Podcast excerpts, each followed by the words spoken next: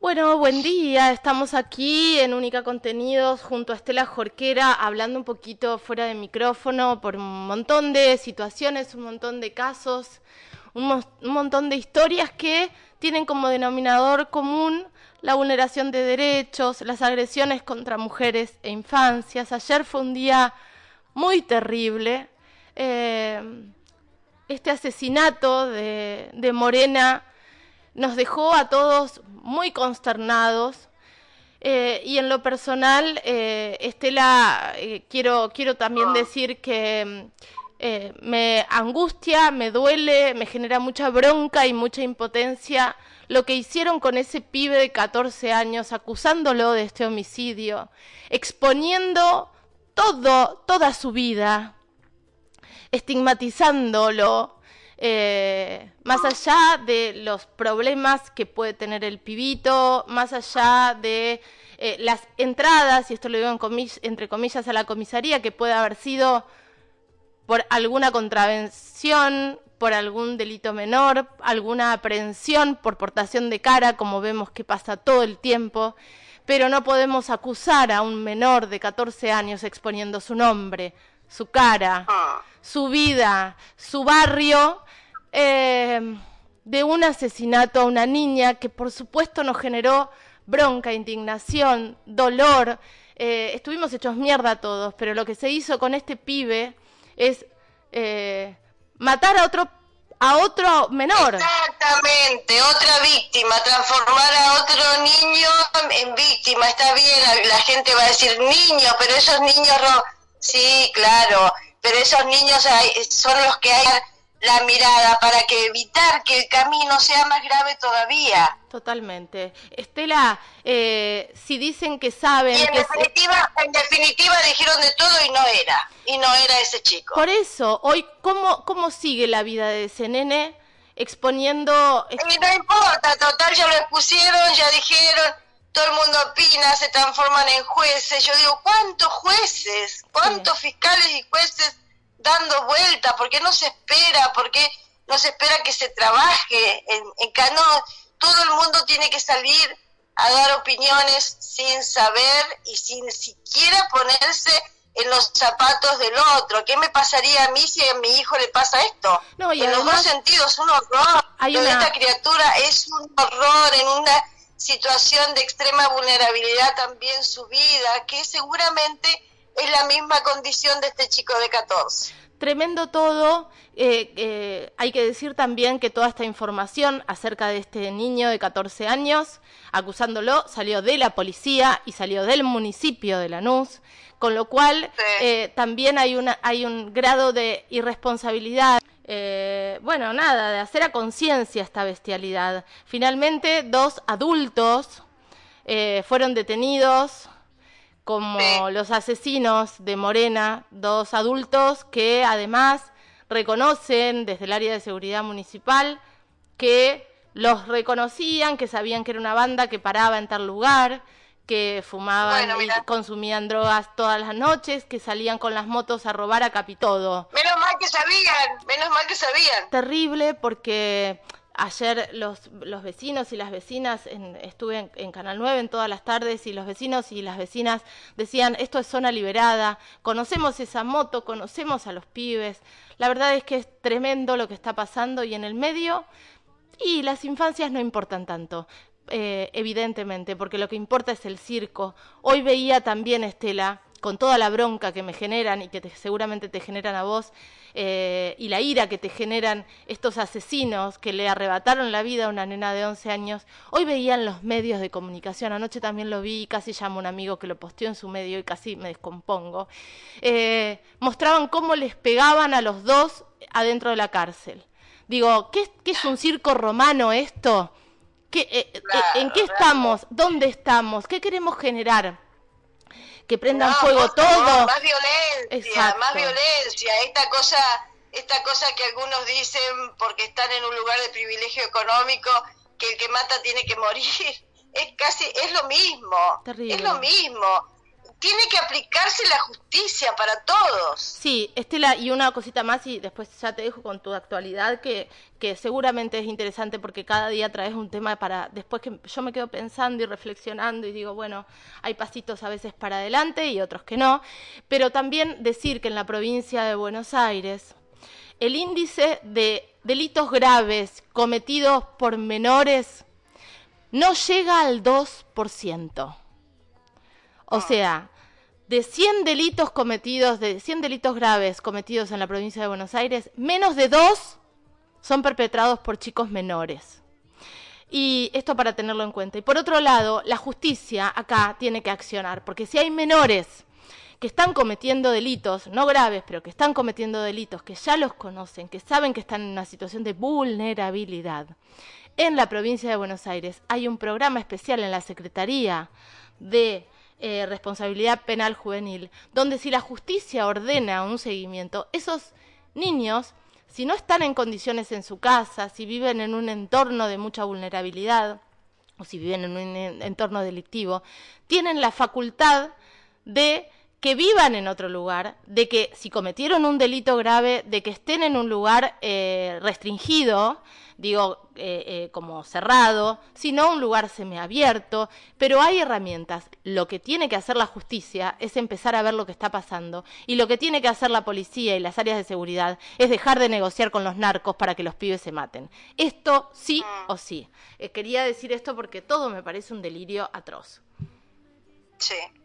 Sí, lo que uno ha visto en estos días, este, en este par de horas, porque parece que han pasado días con tantas cosas, ver eh, porque me altera, me altera este, estas, estas situaciones así que, que se hable porque se habla, porque se tiene la más mínima información y entonces después se tira, se dice, esto alienta también a que la gente eh, crea en esas hipótesis, no esperar una resolución judicial. Está bien, a veces hay demora, yo lo entiendo y lo comprendo. Uno necesita una respuesta urgente. Eh, lo que pasa es que las respuestas urgentes tienen que llegar antes. Lamentablemente a esta criatura, fíjate, por un celular le costó la vida a Dios. Ni pensarlo, ni pensarlo. Eh, también se están viviendo situaciones difíciles que ojalá que no lleguen a la tragedia para que entonces después lleguen las medidas, que no son más que parches. Ayer hacíamos referencia, estábamos haciendo un seguimiento de temas, ayer decíamos, hoy será la audiencia de, formulación de cargos para este joven que ingresó a una escuela de Conesa, eh, no pudiendo hacerlo, no debía hacerlo, lo hizo igual, desobedeciendo por segunda vez una orden de prohibición de acercamiento y contacto con su exnovia, una chiquita que cursa el secundario en ese establecimiento. Ha quedado detenido este joven, tiene 19 años, eh, bueno, entró a la escuela en una forma bastante violenta, brusca. Ya es violencia entrar a un lugar que no te corresponde que entres. Totalmente. A buscar justamente a su exnovia. En la audiencia de formulación de cargos, el fiscal lo acusó de desobedecer por segunda vez una orden de prohibición de acercamiento y contacto que le había sido personalmente notificada por el magistrado. Este joven ya había incumplido oportunamente una prohibición de acercamiento y de contacto respecto de su exnovia, menor de edad, esta chiquita, en el marco de medidas de restricción impuestas ante la denuncia de la madre de esta adolescente en el juzgado de paz de Conesa. Por ese primer incumplimiento, desde el fuero de familia se avanzó hacia una instancia penal en la que se le formularon cargos por desobediencia, agravando esas medidas de restricción. La primera vez, sí. dos días después, dos días después nada más, el joven a quien el juez le había explicado claramente qué es lo que no podía hacer y por cuánto tiempo no podía hacerlo, igual ingresó al colegio secundario de allí de Conesa, al que concurre el adolescente con la intención de verla. Esta actitud fue denunciada por los directivos de la escuela y generó el requerimiento de detención y posterior formulación de cargos que se realizó ayer. Desde la Procuración General se aclaró que a partir de la reciente modificación del Código Procesal Penal por parte de la legislatura, para lo que en contexto de violencia de género, se puede solicitar la prisión preventiva aun cuando la expectativa de pena sea menor a los tres años de prisión. En cambio, para el resto de los casos, la norma lo prohíbe pedir la, preventiva. Pero en este caso específico tenía que ver con la violencia de género, por eso se pidió la prisión preventiva y fue concedida eh, por el, el juez interviniente. El fiscal en la audiencia detalló que en el marco de esta causa debe tomar testimoniales adolescentes y además agregó que los directivos de la escuela describieron que el joven mantuvo un estado de exaltación y agresividad, actitud que podría generar que quienes deban brindar su testimonio teman hacerlo si el joven se encuentra en libertad. Este fue otro de los fundamentos, el principal fundamento para que este chico permanezca detenido y así ha sido ordenado por el juez. Y hablando de violencia de género, ayer también anticipábamos, y hoy nos vamos a explayar, un fallo judicial que ratificó la incorporación de prueba cuando la víctima denunció un hecho mm, de violencia de género, después llegamos al juicio y se retracta la mujer. El Tribunal de Impugnación rechazó los planteos de la defensa de un hombre condenado a prisión efectiva por violencia de género. ¿Qué pasó? La víctima había retirado la denuncia a través de una carta, pero la jueza advirtió su temor y siguió adelante con el juicio. Claro. Fueron consideradas otras pruebas, como la declaración de una vecina, la declaración del médico que atendió a la mujer cuando fue agredida y también un informe de riesgo. Como resultado del juicio, dice la información, el imputado fue condenado a dos años y seis meses de prisión. El caso ocurrió en una localidad del Alto Valle, aunque no se consignan más detalles para evitar justamente la identificación de la víctima.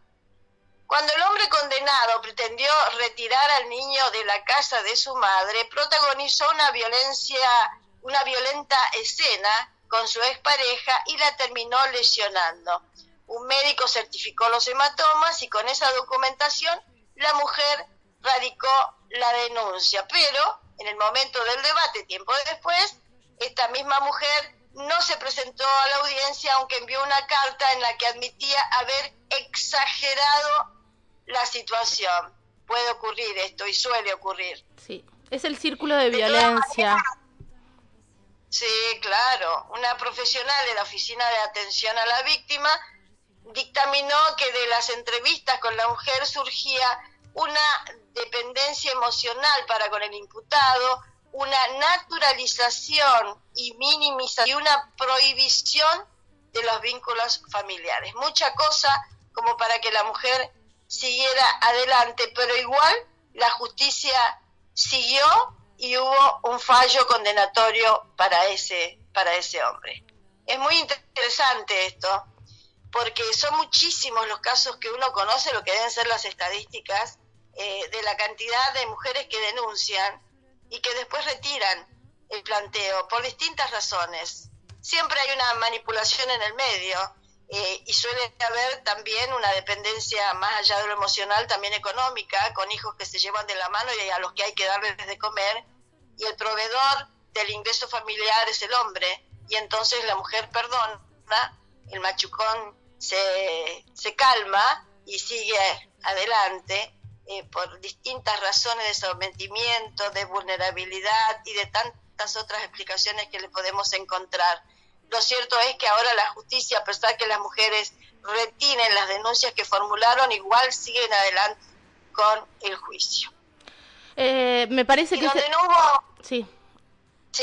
No, No, lo que iba a decir es que me recuerda a la, a, la, a la orden que dieron con el caso, eh, soy reiterativa con este femicidio, pero con el caso Silvia Vázquez Colque, que, me, que recuerdo que la justicia también había advertido este círculo de violencia cuando ella vuelve con Tola, entonces pidieron que se haga un seguimiento, ¿no?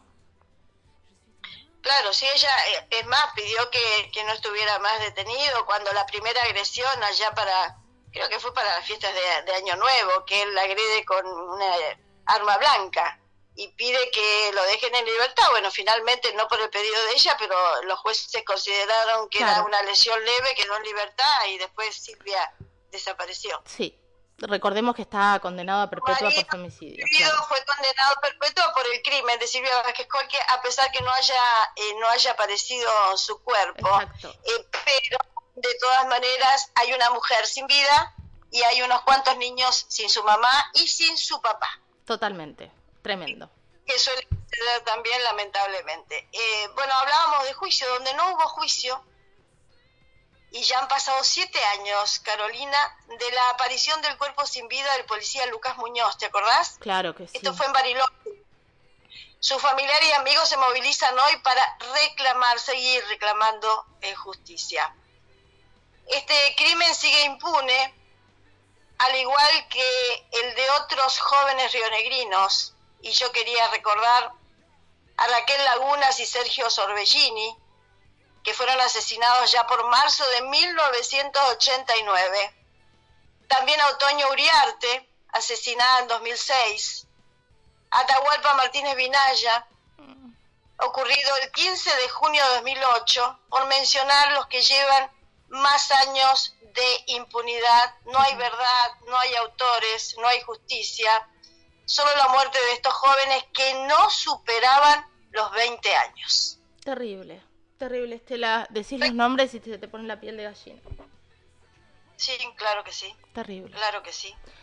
Eh, recordar que este joven Muñoz, policía, eh, fue secuestrado el 14 de julio de 2016 cuando se dirigía a trabajar a la comisaría 42 de, de, Bariloche, y luego de búsqueda, denuncia, búsqueda y demás, apareció muerto con un tiro en la cabeza y otro en una pierna, con su uniforme policial puesto y su arma reglamentaria. Apareció en un descampado en las afueras de Bariloche que ya había sido rastrillado, o casualidad, en el marco de su búsqueda, por lo que se estima que fue dejado allí poco antes de encontrar, de ser encontrado su cuerpo. Lo cierto es que no hubo juicio, no hay autores, solo hay, y quedó una, un joven sin vida cuando estaba asomando y una familia destrozada, sumergida en un dolor irreparable, claro que sigue teniendo fuerza para pedir justicia. Hace ya siete años. Terrible, terrible esta noticia y qué bueno que lo trajiste acá porque en esta inmediatez que estamos viviendo nos vamos olvidando de un montón de cosas y nos vamos olvidando de un montón de, injusticias eh, que hay que seguir trayendo. Estelita, gracias. Eh, nos reencontramos el lunes. Nos reencontramos el lunes. Este, ojalá que, sea un bueno, un fin de semana especial. Sí. Porque hay elecciones, están las pasos, vamos a elegir quiénes nos parecen que tienen que ser los próximos candidatos a ocupar cargos en el Ejecutivo Nacional, también en algunas provincias y sobre todo acá en el municipio de Patagones también, ¿no? Sí. Que se elige quién será el candidato eh, para, eh, este, bueno, el candidato de cada una de las fuerzas para competir en octubre por este, la intendencia, en este caso de Patagones. Hoy más que nunca, digo, pero bien sí elige eh, candidatos a nivel nacional. Claro, exactamente. Hoy más que nunca saber y tener la certeza de que nuestro voto es nuestra herramienta de poder a la hora de elegir, que lo hagamos valer, eh, que pensemos, que pensemos desde muchos aspectos eh, este voto. y que pensemos también en las infancias, es lo único que se me ocurre decir. Estelita, el lunes nos vemos. Hasta el lunes, buen fin de para todos. Gracias. Eh, pasaba Estela Jorquera. Bueno, con un montón de información judicial muy interesante, por cierto, y con este recordatorio de todos los crímenes que llevan más años en la provincia de Río Negro sin justicia.